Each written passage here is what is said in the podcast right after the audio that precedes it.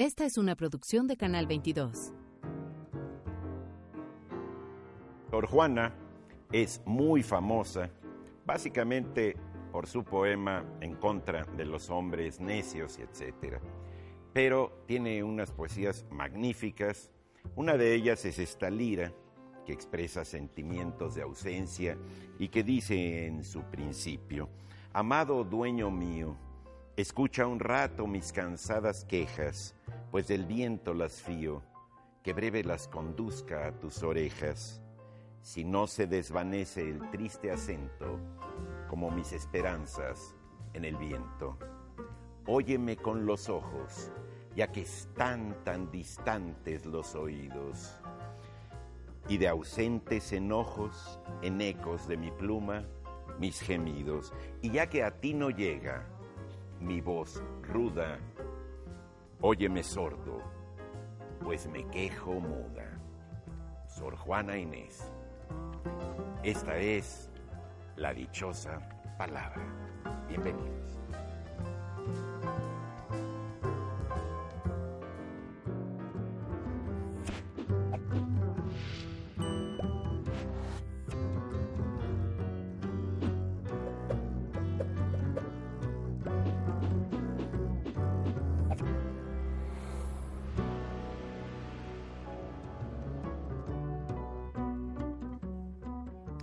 Desde el pasado jueves y hasta mañana se está dando cita una nueva edición del High Festival, ese festival que empezó en Gales y que se desarrolla en diferentes países. Está en Colombia, en Perú, en Croacia, en México. Desde hace varios años su sede es la ciudad de Querétaro. Bueno, pues ahí estuvo, bueno, ha habido un desfile de, grandes pensadores y de grandes conversadores que han estado hablando de sus obras y un poco de su filosofía. Y de filosofía justamente fue lo que nos contó Wolfram Eilenberger, Tiempo de Magos, que recomiendo muchísimo, y que un capítulo entero está dedicado al lenguaje, el lenguaje Wittgenstein aquí hemos nombrado mucho cuando hablamos de que eh, los límites de nuestro lenguaje son los límites de nuestro mundo. Aquí te explica un poquito por qué esa frase y parece que no la hemos entendido del todo, del todo, y la desarrolla mucho más. Pero yo me quedo con un párrafito que habla de Ludwig Wittgenstein que dice, Tú me haces pensar en una persona que mira por una ventana cerrada y no puede explicar los movimientos peculiares de un transeúnte. No sabe que fuera hay un vendaval y que ese hombre quizás le cueste mantenerse en pie. Tiene una serie de casi casi de acertijos, de ejemplos, de reflexiones sobre lo que es ser un filósofo y un filósofo sobre todo es alguien que se hace preguntas. Nosotros aquí nos hacemos muchas preguntas, las de ustedes que nos mandan cada sábado. Muy buenas noches, yo soy Laura García. El astrónomo que lee un mapa de estrellas que ya no existen.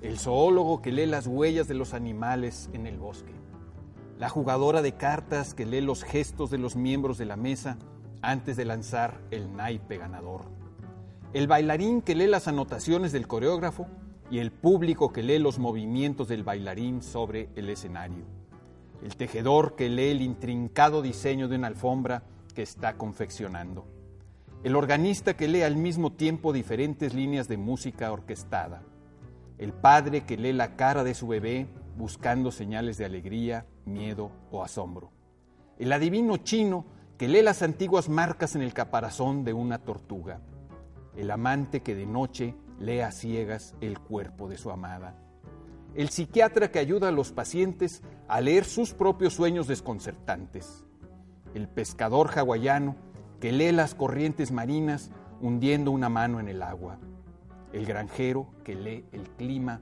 en el cielo. Todos ellos comparten con los lectores de libros la habilidad de descifrar y traducir signos. Yo he descifrado y traducido esto de las páginas de una historia de la lectura de Alberto Manguel. Soy Pablo Bobiosa. Buenas noches. Pues sí.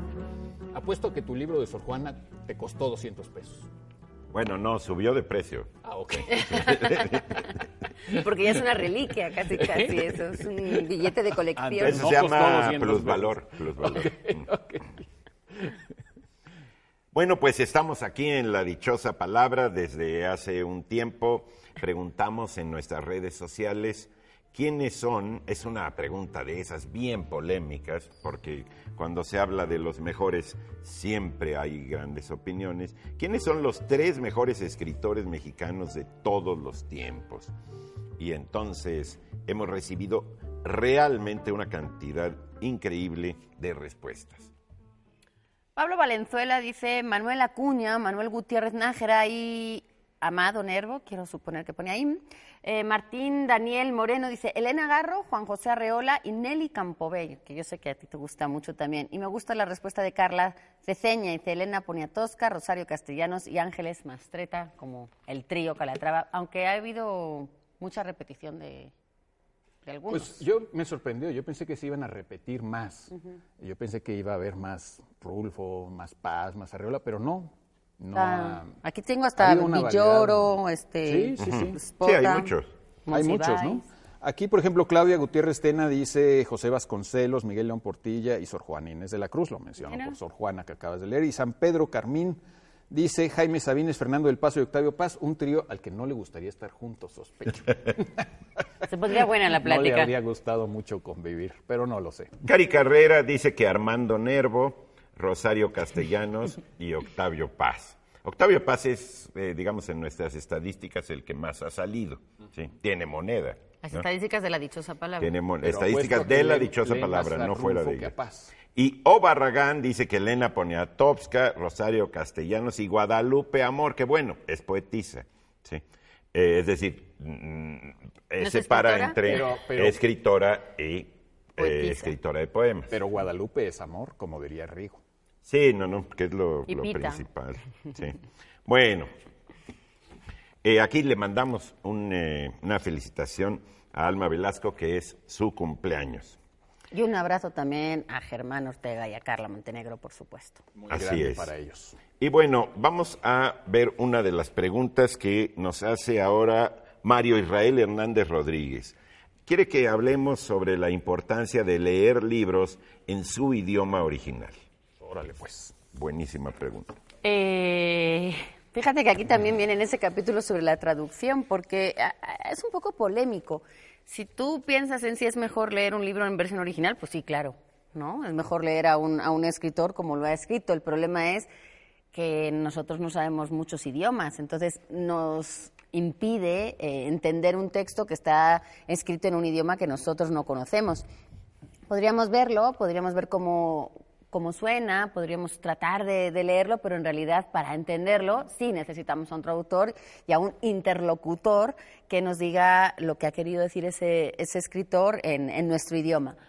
Ha habido mucha polémica porque eh, la, función de un traductor depende, ¿no? De- de quién sea el traductor o de lo que pide la editorial, etcétera, etcétera. Hay gente que dice que el traductor tiene que dar exactamente el- la versión del original y que si el original viene con errores, el traductor los tiene que mantener porque es parte de lo que se tiene que mantener con eh, siendo, digamos, fiel al original porque no se trata de hacer un buen texto, sino de hacer una buena traducción. Y una buena traducción tiene que mantener, digamos, el estilo, el ritmo, eh, las alusiones y demás de un texto que está escrito con una intención o con sus defectos. Entonces, esa es una corriente y hay otra corriente que dice que no, que en realidad lo que tiene que hacer un traductor es ver exactamente cómo producir el mismo efecto en un lector de otra lengua. Y en ese caso hay ciertos aspectos que son intraducibles sin traicionar un poco a ese texto original. Por eso esta famosa frase de traductor traidor, que se dice sobre todo en, en italiano, traduttore traditore, haciendo ese pequeño juego de, de- palabras, eh, porque un poco lo que dice es que si, por ejemplo, tenemos humor eh, o alusiones, ironía, cómo tú puedes eh, volcar esa ironía sin cambiar ciertas palabras del texto para provocar ironía que en otro idioma se dice de otras formas y con otras palabras. Entonces, habría que buscar esa misma fórmula y buscar las palabras que se utilizan para lograrlo en el idioma destino, por así decirlo. Y esto pasa mucho, por ejemplo, en poesía, y ahí me gustaría o- escuchar tu opinión, porque en poesía es imposible mantener una rima traduciendo literalmente las palabras. No tendrían eh, sonoridad, no se conseguiría el mismo efecto, sobre todo rítmico, que tiene la poesía. Eh, las sílabas, el número de sílabas, al traducir las, palabras, red y rojo, pues red es rojo en inglés, pero tiene una sola sílaba, rojo ya tiene dos. Habría que plantearse todas esas cuestiones a, la hora de ponerse delante de un texto. Por eso creo que la, la, función de un traductor es mucho más compleja de lo que hemos querido limitar en los últimos tiempos, ¿no? Que es como, bueno, pues si tú conoces un idioma y tú conoces otro, pues ya, y lo escribes.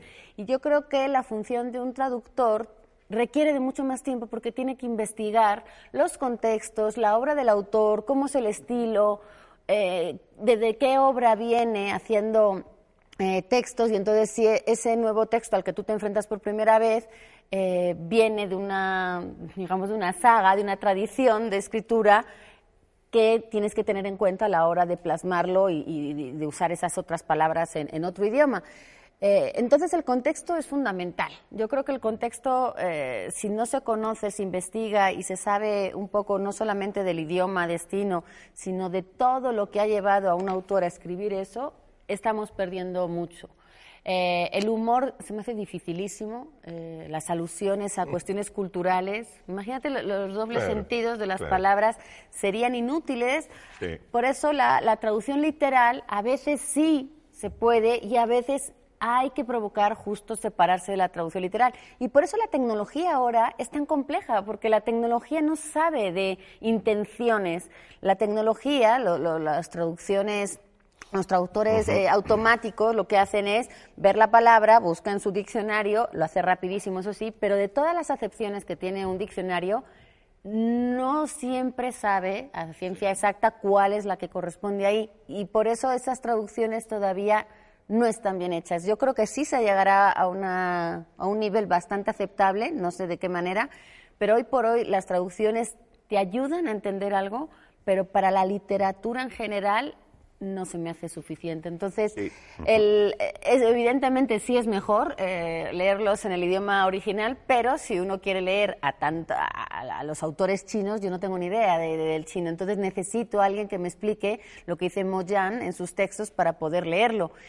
Y ahí es donde entran las funciones de las editoriales para tratar de invertir en esas traducciones. Se eh, critica mucho que en, América Latina se leen las traducciones venidas de España.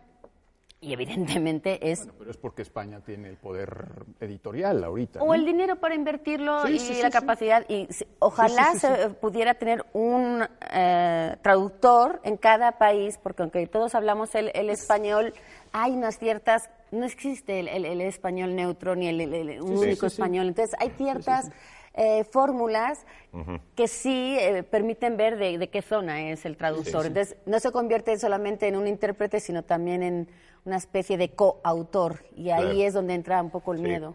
Tiene mucho eso que ver con los géneros. Es decir, hay géneros literarios que, eh, que explotan más todo el sistema circulatorio de la musicalidad del lenguaje, como el caso de la poesía.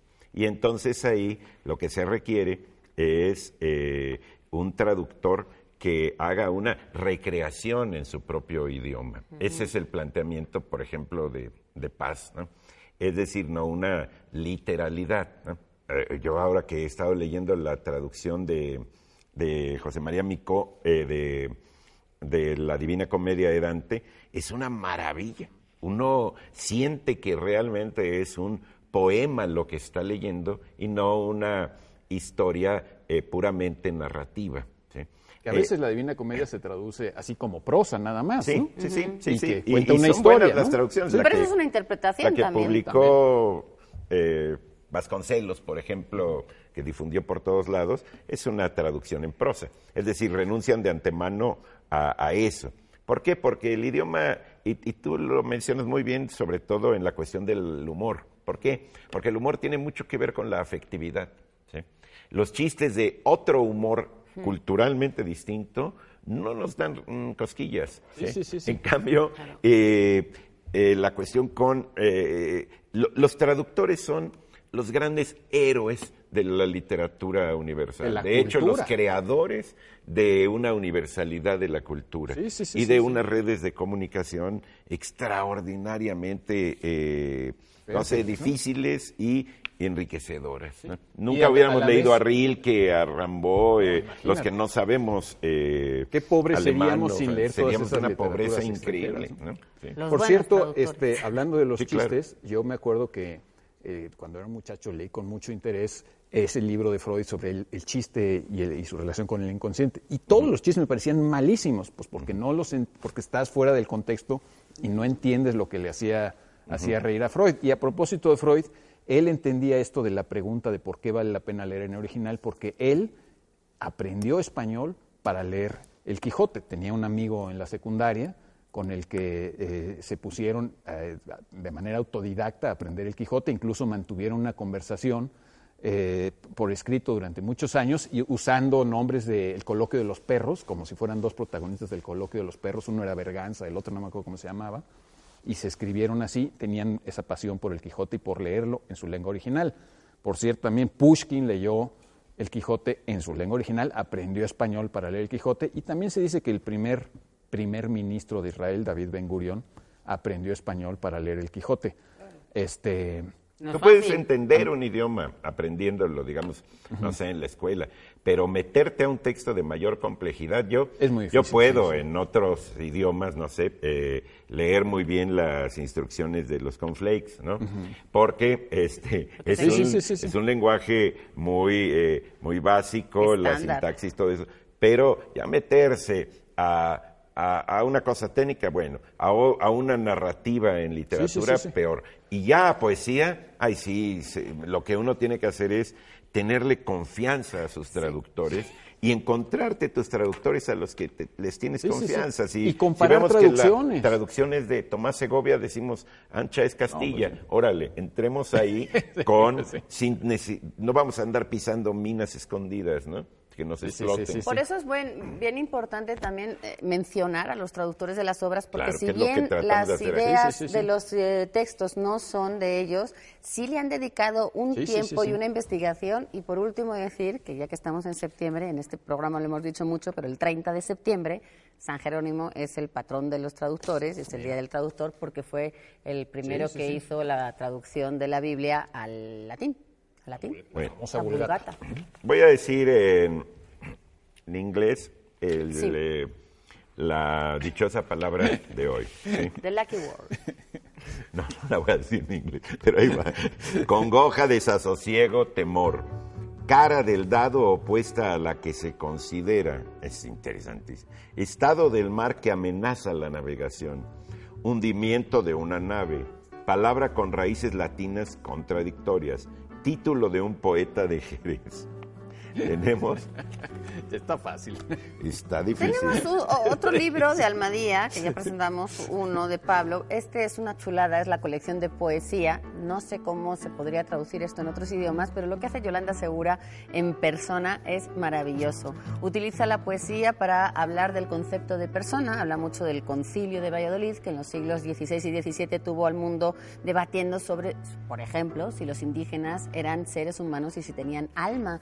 Te habla mucho de la tecnología y cuestiona el reconocimiento facial como una, digamos, prueba de existencia, etcétera. Es muy buena esta colección de Almadía de poesía y esto es un gran título de esa colección. Yolanda Segura, persona.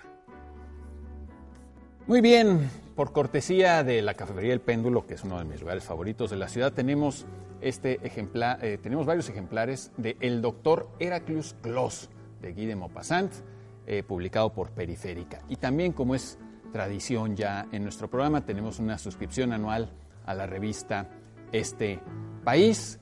Eh, por cierto, trae en la portada un artículo anunciado de Rodolfo Tuirán. Eh, descanse en paz este educador, nacido en Nicaragua, pero que creo, pero que hizo tanto por México. Y tenemos En busca de Mary Shelley, la joven que escribió Frankenstein, un libro de Fiona eh, Sampson, traducido por Andrés Catalán, en la Biblioteca de Ensayo 69 de Galaxia Gutenberg, con una cortesía de Colofón. Este, ¿Qué hacemos? ¿Ya nos vamos? Vamos a hacer una pausa.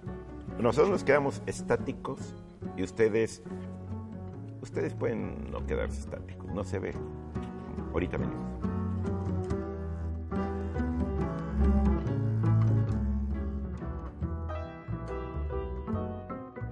¿Qué estoy leyendo? Estoy releyendo Balas de Plata de Elmer Mendoza. Estoy leyendo los diarios íntimos de Ana Isnin. Estoy leyendo un libro que se llama El maravilloso mundo de la tecnología editado por Daniel Mayo. Pues es necesario volver a releer toda la saga del zurdo y ahorita acaba de publicar su última novela juvenil porque es un tipo de literatura muy personal, que no es poesía, no es un cuento, es ella misma.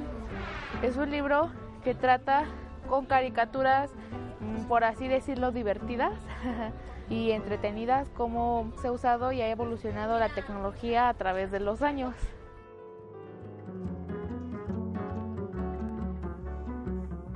Qué maravilla esta diversidad de géneros, de gustos, de páginas.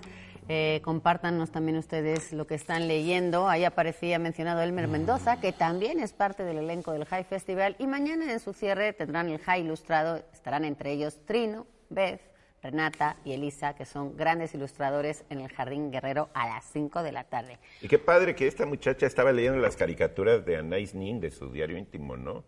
¿Viste? ¿Está ilustrado el diario íntimo?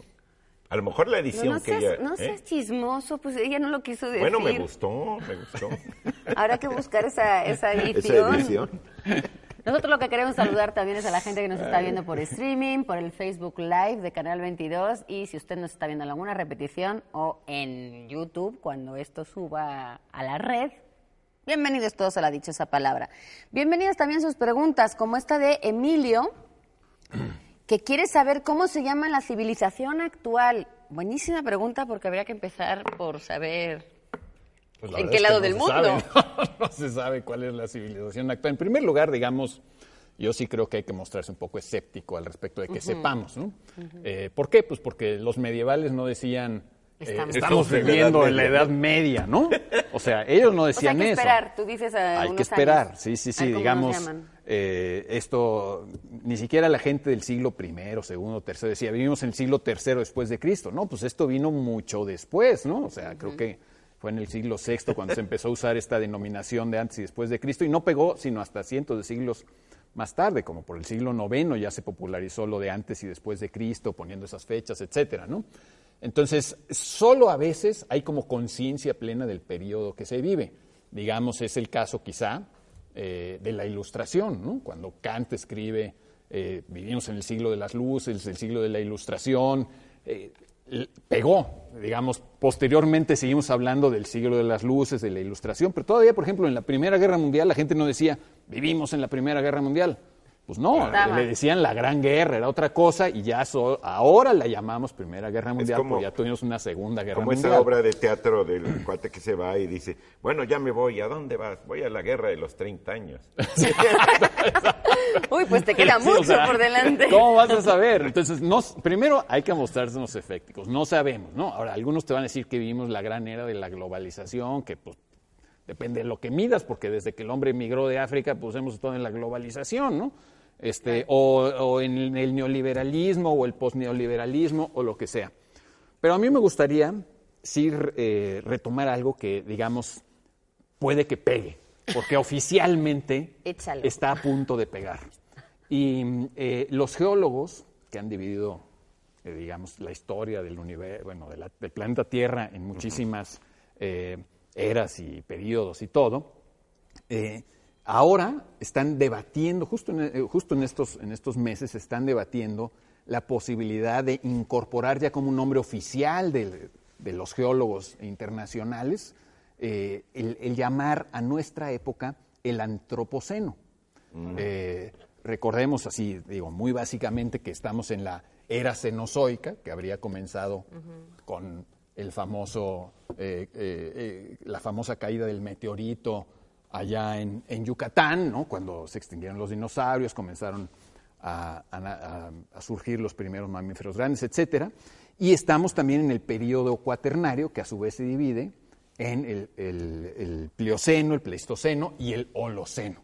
Se supone que vivimos, ahorita oficialmente vivimos en el Holoceno, de holos, eh, raíces griegas, todo, y, esta terminación en seno vendría del, griego kainos, que significa nuevo o reciente. Entonces, eh, digamos que e, ellos ahora quieren incorporar una nueva era, pues por todo lo que está ocurriendo con la Tierra, justamente por la acción de los humanos, y sería el antropoceno. Y hay muchas distintas eh, posibilidades de cuándo comenzaría el antropoceno. Pero primero déjenme contar como una breve anécdota de dónde viene esta palabra. Al parecer, eh, ya estudiosos habían formado la palabra aquí y allá, pero realmente cuando pegó fue a partir de una ocurrencia de un químico holandés. Mira nada más, un químico. Un químico holandés que estaba, eh, que después se ganó el premio Nobel, creo que se llama Crutzen, Paul Crutzen, y que eh, en una conferencia estaba él en una mesa con grandes sabios y estaban discutiendo todos los problemas del Holoceno que estamos viviendo y no sé qué, y él de pronto se dio cuenta y dijo, es que ya no es el Holoceno, estamos viendo algo completamente distinto. Y les dijo, no, ya no hablemos, ahí se le ocurrió y les dijo, no hablemos del Holoceno, esto es el Antropoceno. Y pegó, y pegó así como los memes de Richard Dawkins o del Internet, y pegó. Y a partir de entonces ahora encuentras muchísimo la frase y te dicen en el Holoceno, pero no está claro a partir de cuándo vivimos el Holoceno. Y hay todo tipo de propuestas. Algunos dicen que con la revolución agrícola de hace Es muy difícil ponerle un punto específico, ¿no? Las eras, nosotros ahora las estudiamos y tampoco tienen una fecha con un día, un mes y un año, tienen más o menos siglos, se habla de siglos, a veces de eh, sucesos importantes como son guerras o la Revolución Francesa, independencia de Estados Unidos, pero en realidad así como un día tampoco se puede. Bueno, ahora probablemente sí, porque la, fecha que están debatiendo para hacer el antropoceno, aunque hay debate sobre esto, eh, la fecha que se propone para que adopten los geólogos es una fecha singular porque tiene una relación con la poesía de John Donne, que sería eh, la, prueba, eh, famosa prueba Trinity o Trinidad, llamada así porque Andrés Oppenheimer, digo Andrés Oppenheimer, este Robert Oppenheimer le puso así el director de este proyecto de Los Álamos y del proyecto Manhattan, le puso así eh, a la primera prueba del primer estallido de una bomba nuclear en el, en el, allá en Nuevo México, en un desierto que si no me equivoco se llama Jornada del Muerto o algo así. Y, mm, eso ocurrió en julio de 1945. Y si los geólogos se ponen de acuerdo, pues va a, va a quedar hasta la fecha exacta de a partir de tal fecha es el antropoceno. Aunque obviamente, digamos, en la ciencia en general no hay nunca una frontera bien definida. Porque además depende mucho de quién es el que está hablando.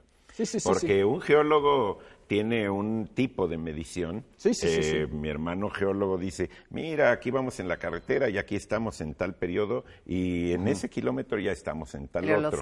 Por la extrusividad de las rocas y todo el asunto. Sí, sí, Bueno, pero también eh, hay una cuestión social. Ah, yo acabo de leer y se me hace muy recomendable el libro, el último libro de ensayos de Barico, que se llama The Game, que lo que ah. habla es precisamente de toda la cuestión de los medios electrónicos de comunicación. Que además él habla de la civilización que, él llama está planteando Una, una, digamos, otro tipo de denominación. Sí, sí, sí. Porque una denominación que el neoliberal, todas esas cosas son de orden económico, etcétera. Pero eh, es interesantísimo el de Barico que además Es como una, continuación del libro de los bárbaros de Barico, ¿no? Eh, diez años después. Sí, sí, sí. Porque el de los bárbaros lo hizo hace sí, sí, años después. Ahora, Germán no está aquí y hay que dar su voz en esta mesa, pero habría que decir que en otros lugares del planeta se tiene también otra medición y posiblemente esta civilización sería con otra medición en otros tiempos y con otras... aunque, desde luego, digamos, en, si realmente aceptas lo del antropoceno, pues eso afecta a todo el planeta, porque la atmósfera es de todos, aunque tú vivas, tú seas un indígena viviendo en el Amazonas, apartado del mundo, pues el aire que respiras, el, suelo donde estás, la contaminación, ya alcanza todos los niveles del planeta. Eh, yo acabo de ver un libro de Marc Aullier, un antropólogo eh, francés, que que se llama El fin de la prehistoria de la era planetaria. Es decir, está planteando la era planetaria. ¿En qué sentido? En un sentido, no sé, también como de globalización, pero planteando la diversidad de los distintos pueblos y las cuestiones de culturales y, y, entonces meterse a esas denominaciones. Qué bueno que con eso comenzaste la respuesta, porque es a donde vamos a llegar. y habría, habría que incluir definitivamente esta nueva era de comunicación. Claro. Tiene que ver mucho también, no solamente la tecnología, que la tecnología viene desde mucho más atrás, pero eh, digamos que no sé si Internet, pero desde luego esa globalización, como tú mencionabas al principio, tiene que ver también con esta capacidad de comunicarnos en, en tiempo real eh, con todo el planeta. Y eso lo ha permitido la forma de comunicarnos Sí, y el sí, estar sí, sí. interconectados por esta red. Y yo supongo este, que en el futuro sí se darán cuenta que hubo un cambio en, Yo, yo- en yo todo. propongo que cada uno de los que tiene alguna disciplina, los médicos, los antropólogos, los ingenieros, los cibernéticos, haga su denominación y nos la mande, De ¿no? Para ver en qué, en qué civilización, en qué época estamos. ¿No? Y, y es como una elegimos, ¿o pregunta cómo? para el público, ¿no? Sí, es una pregunta para el ¿En qué público. A ver, usted que es modisto. Ahí la tenemos para el sábado que viene. ¿En, en qué época a nivel de modistos estamos, no? ¿En qué época a nivel de, no sé, a Jesús este, Ramírez Bermúdez, a nivel de investigaciones sobre el cerebro, eh, a Gerardo Herrera en la cuestión física, ¿sí? Y que nos manden denominaciones porque nos declaramos no incompetentes, sino no definitivos. ¿Sí? Eso es una sentencia lo suficientemente fuerte para terminar esa divagación de la civilización. Nosotros eh, tenemos ahora el momento para darles la dichosa definición tras la cual se esconde la palabra de esta noche. Congoja, desasosiego, temor, cara del lado opuesta a la que se considera estado del mar que amenaza la navegación, hundimiento de una nave. Una palabra con raíces latinas contradictorias y también es el título de un poeta de Jerez. Es muy bonita la palabra, es muy bonita la definición, es muy poética, ¿no? ¿Y los libros? ¿Cómo, cómo son los libros que nos vamos a Bueno, llevar? tenemos eh, eh, ejemplares de esta maravillosa colección Biblioteca Scriptorum Grecarum et Romanorum Mexicana de Columela, el libro de los árboles, que es un eh, tratado de, eh, pues, eh, de árboles justamente de la época clásica. Viene en la versión de Julio Pimentel Álvarez y es una eh, cortesía del Instituto de Investigaciones Filológicas y del Centro de Estudios Clásicos y de la Coordinación de Humanidades de la UNAM. Y tenemos una novela de eh, Coetze, el premio Nobel, que se llama La muerte de Jesús, que cierra una trilogía. No es de Jesús, el, el- el- el famoso Jesús, sino de, de un personaje. ¿sí? Eh, esto es una cortesía de Penguin Random House.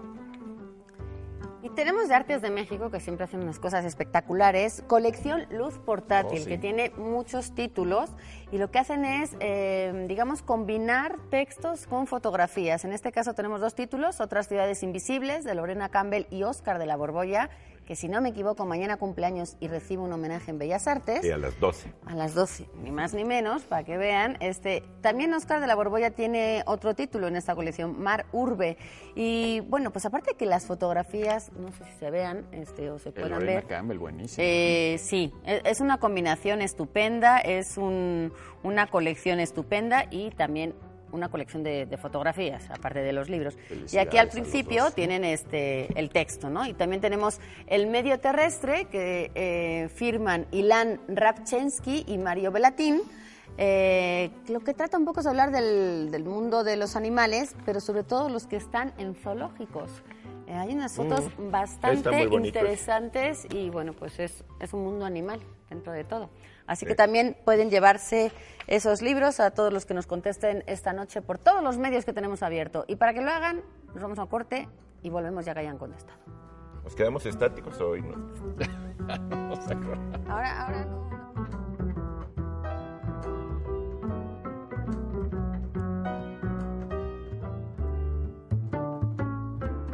Nos encontramos en la biblioteca Miguel Herdo de Tejada de la Secretaría de Hacienda y Crédito Público. La biblioteca Miguel Herdo de Tejada se funda en 1928. Su primera sede es Palacio Nacional. Aquí se traslada en 1970. debido al crecimiento de las colecciones de la Secretaría de Hacienda y Crédito Público. Nos encontramos en un antiguo oratorio de San Felipe Neri. La biblioteca se integra de un vestíbulo inicial donde se exponen algunas publicaciones. Esta sala de consulta la podemos dividir en este espacio donde nos encontramos, que también es un espacio de lectura informal con sillones para quien solamente quiera leer y relajarse acompañado de estos murales y de mesas de trabajo, que incluye también el área de cómputo. Hay una área de la biblioteca específica de almacenamiento, una capilla eh, donde nosotros hacemos conferencias, conciertos. El gobierno mexicano, a través de la Secretaría de Hacienda, fue conformando un banco de información eh, originalmente sobre temas económicos, que fue lo que le dio el nombre, y luego fue ampliándose hacia temas sociales, hacia biografías, temas culturales, hasta llegar a una colección de más de 4 millones de recortes estimados. El fondo reservado contiene libros antiguos de las órdenes conventuales que formaron parte de la memoria cultural, religiosa y el pensar de diversas generaciones. La integración de la suma de colecciones de la biblioteca es donde radica su riqueza. La Biblioteca Miguel Herdo de Tejada abre de lunes a viernes de 9 a 6 de la tarde. Pueden ingresar todas aquellas personas que deseen hacerlo soy Ángel Aurelio González Amosorrutia, soy el jefe del Departamento de Atención al Público de la Biblioteca Miguel Herdo de Tejada. Saludo a la dichosa palabra, un programa emblemático del fomento a la lectura y de la inteligencia y el saber.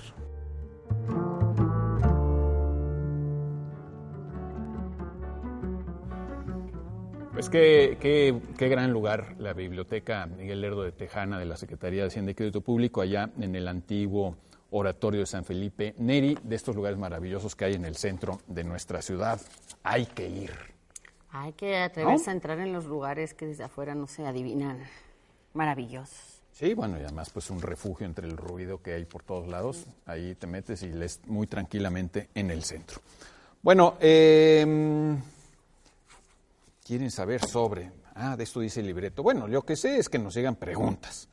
Como esta de una muy joven espectadora de nuestro programa que se llama Sara Rebeca y que tiene apenas nueve años. Y, ¿Plantea ya dudas? Y ya nos plantea una duda importante. Nos dice que, que si podríamos hablar de la historieta como género literario. Historieta.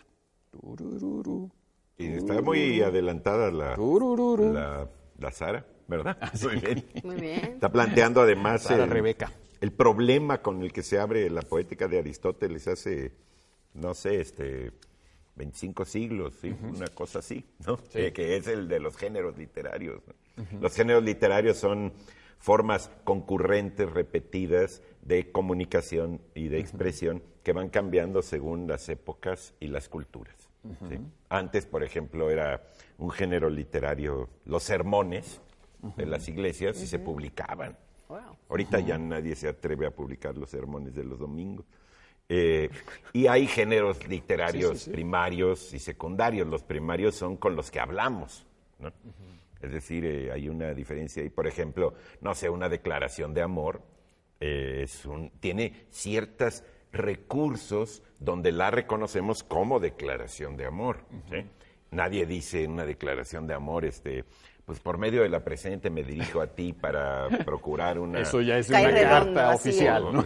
El enamorado, boom. Una cuestión sentimental, recreativa, con carácter reproductivo en algunos casos, etcétera. No dices eso. sí, sí, en algunos sí. En algunos. sí, Es bonita la acotación. Y los primarios pues son poesía, cuento, ensayo, novela, eh, las obras de teatro son los clásicos, pero ciertamente... Eh, el género de, las historietas, que es el de los cómics o de los muñequitos, fue nuestra iniciación en la lectura para muchos. Así es. Eh, Fernando Sabater y yo compartimos este, el hecho de haber entrado a la literatura por los muñequitos. ¿sí? por los, por los monitos. ¿sí?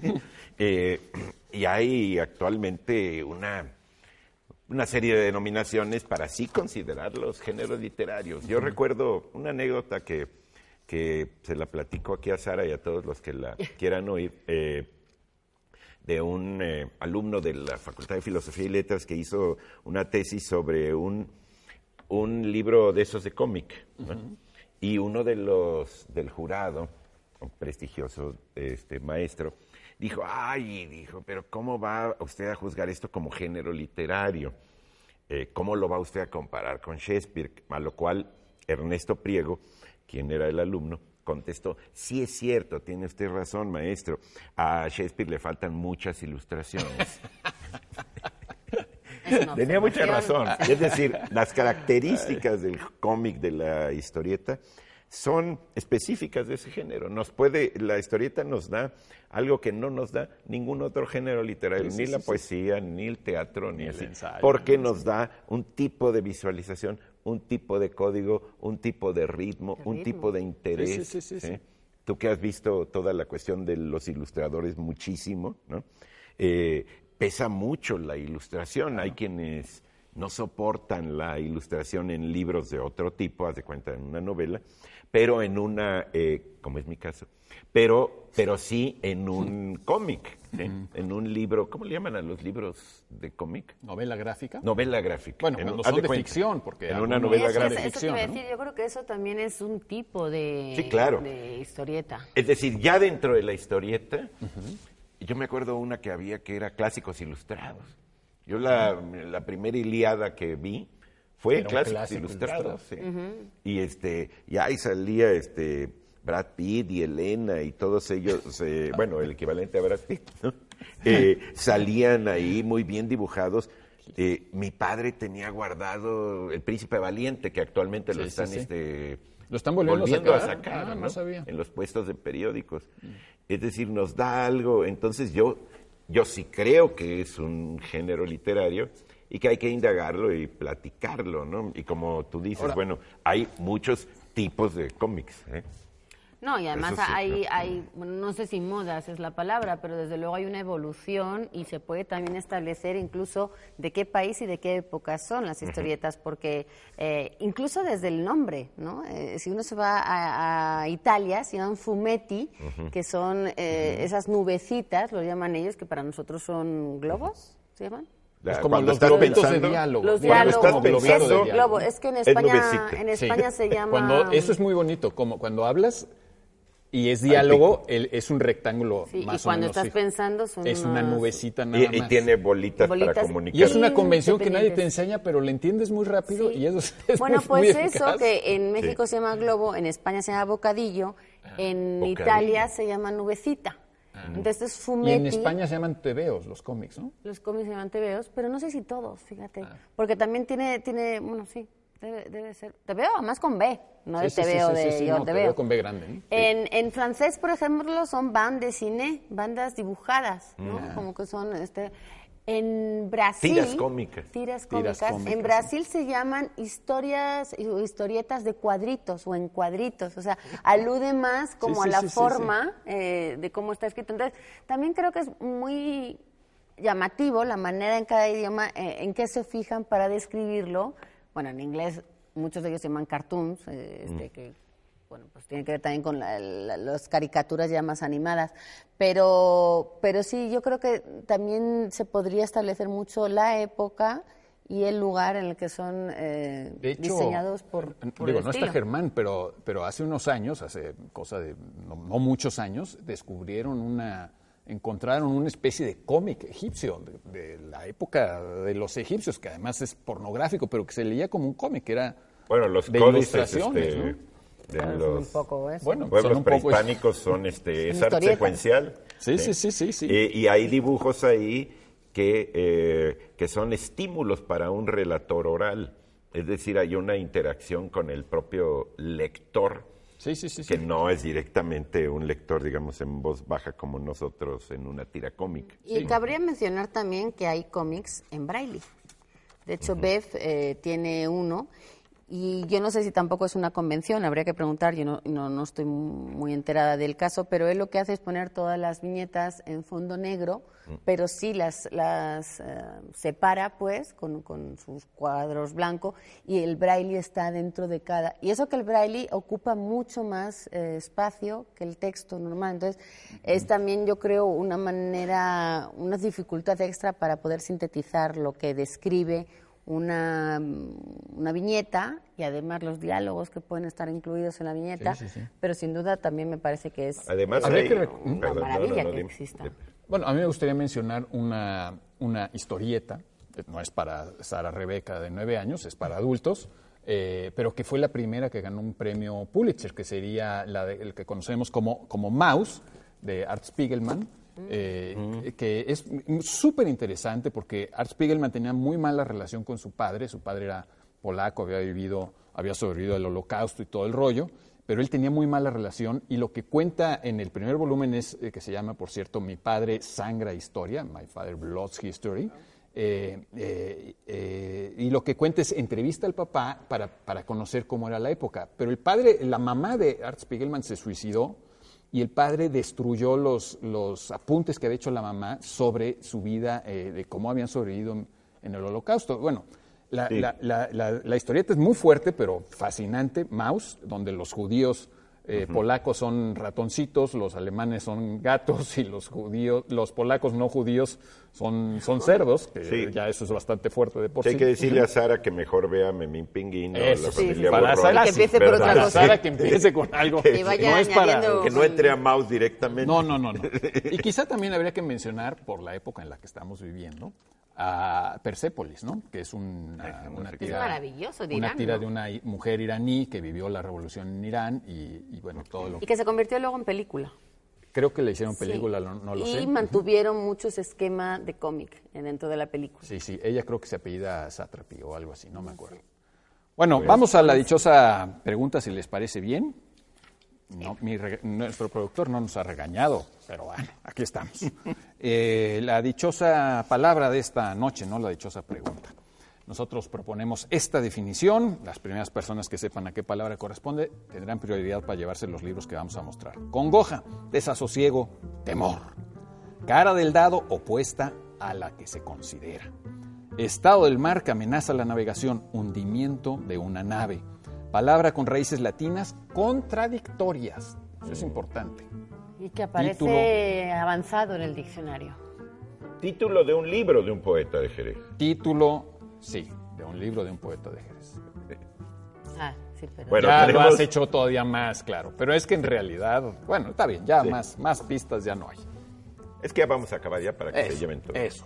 Todo. Entre, entre lo que se llevan, un libro de poemas de Ronnie Some, que es una edición bilingüe, eh, traducción del hebreo por Alberto Uberman y Angelina Muñiz Uberman, de Trilce Ediciones. Es un magnífico libro de poemas. Viene en hebreo y en eh, español, eh, bueno, etcétera. Ya no abundo más. De Océano Gran Travesía y de Francisco Hagenbeck, a quien mando un abrazo desde acá, y con ilustraciones de Patricio Beteo, Deidades Menores. Un libro que eh, se pensaría que está dedicado a dioses, bueno, no, habla de Ray, un joven que vive en un pueblo bastante alejado, donde aparecen un día un grupo de ancianos que revuelven todo. Es una novela policíaca, como las que nos tiene acostumbrados Hagenbeck, y ganó el premio Bellas Artes de novela José Rubén Romero. Eh, interesante, porque además parece... Ya dijiste, ¿verdad? De- Sí, y de hecho este libro estaba pensado para hacer una novela gráfica, justamente ahora que estábamos hablándolo, no tiene tanto, pero al principio sí aparece en un capítulo eh, justo viñetas.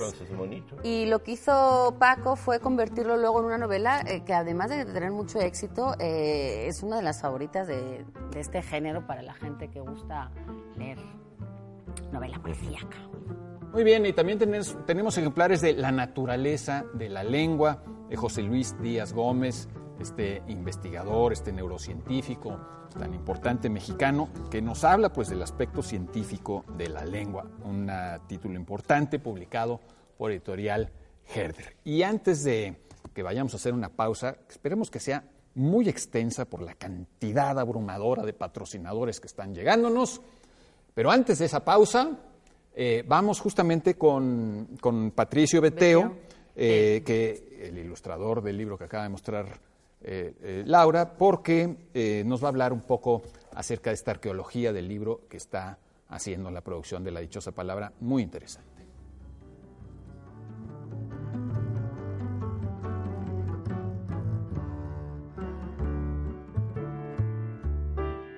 En la creación de un libro yo me dedico básicamente a hacer ilustraciones, a hacer los dibujos.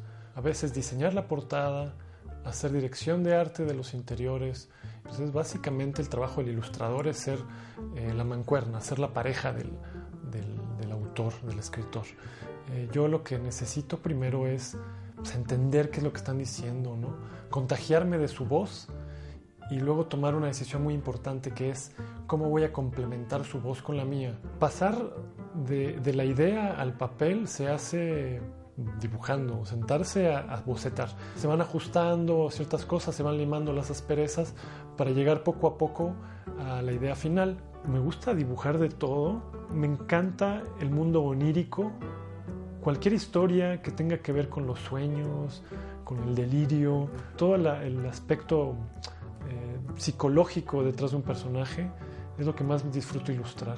Uno tiene tres retos, satisfacer al autor, satisfacer al editor y satisfacer a los lectores. Pero además hay un cuarto, que es complacerme a mí mismo, que a mí me guste mi propio trabajo, ¿no? Eh, porque armar un libro es una, una, labor hermosa, una labor hermosa y muy complicada, y me encanta participar en esa, en esa aventura que es, que es llevar un libro de, de la nada a, que esté en manos de un lector. Soy Patricio Beteo, soy ilustrador, escritor e historietista. Y le mando un saludo muy admirativo y cariñoso a la dichosa palabra.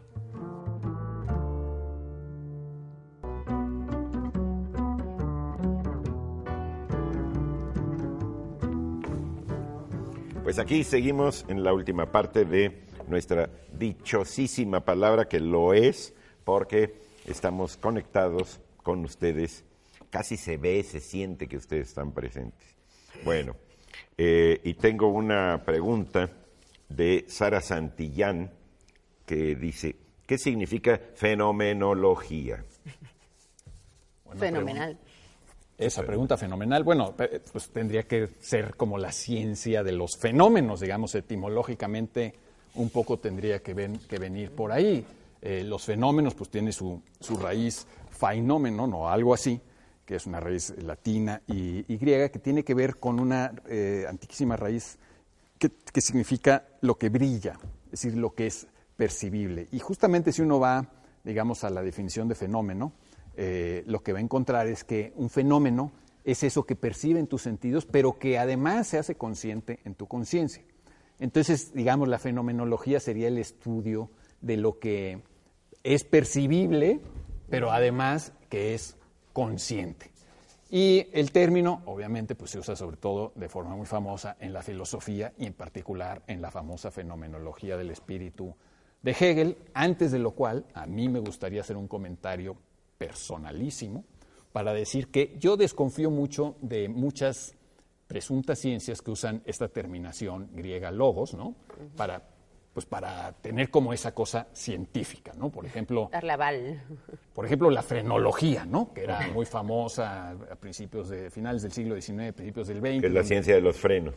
la ciencia supuestamente de que por el, la Parado. forma del cráneo podía saber eh, la personalidad, el, el destino de una persona, etcétera, ¿no? O la parapsicología o la astrología, digamos, todas estas supuestas ciencias donde en primer lugar no se mide nada, no se mide objetivamente nada, en segundo lugar no progresan, no, no hay un progreso claro, más bien mientras más antiguo mejor, casi siempre te dicen, y en tercer lugar, pues que no contribuyen de una manera patente, evidente, al, al beneficio de la humanidad. Digamos, en cambio la biología pues contribuye, ¿no? La- las, las verdaderas ciencias avanzan, van modificándose, se van midiendo y contribuyen. La fenomenología del espíritu, por mucho prestigio que tenga eh, filosófico, pues está en ese caso, no, es una, no contribuye al- pacientemente al beneficio directo de la humanidad, no se mide objetivamente nada y, y, pues no prospera porque pues, vuelves a estudiar a Hegel y sigues clavado en Hegel.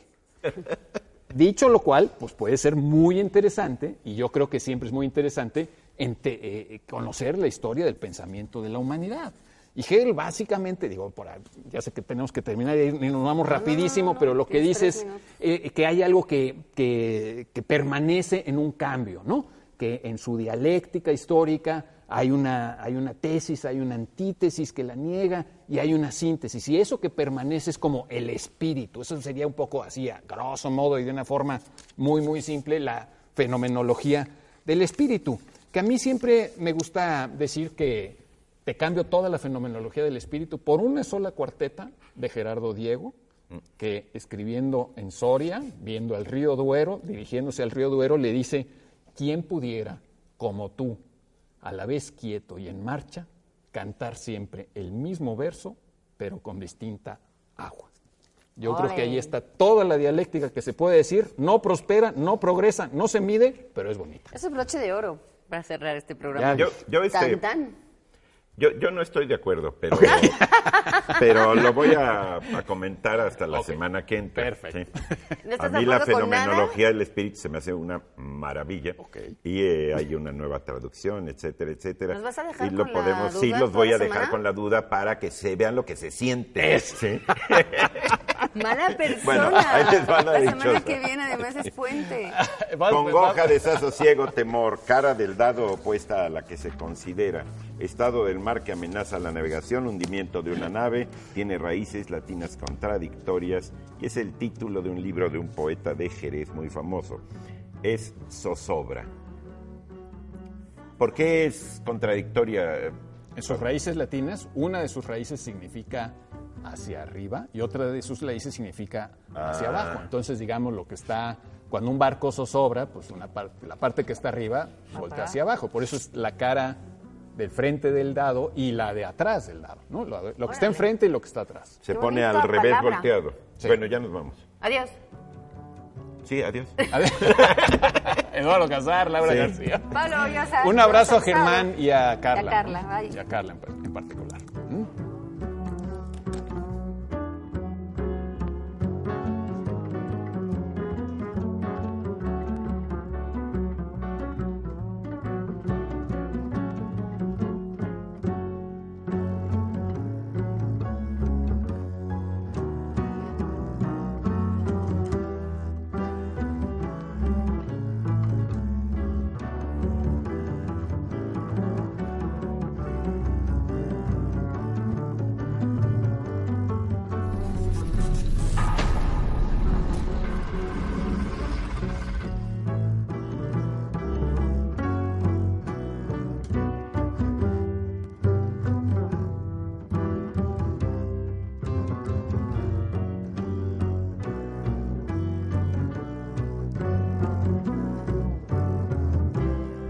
Reservados.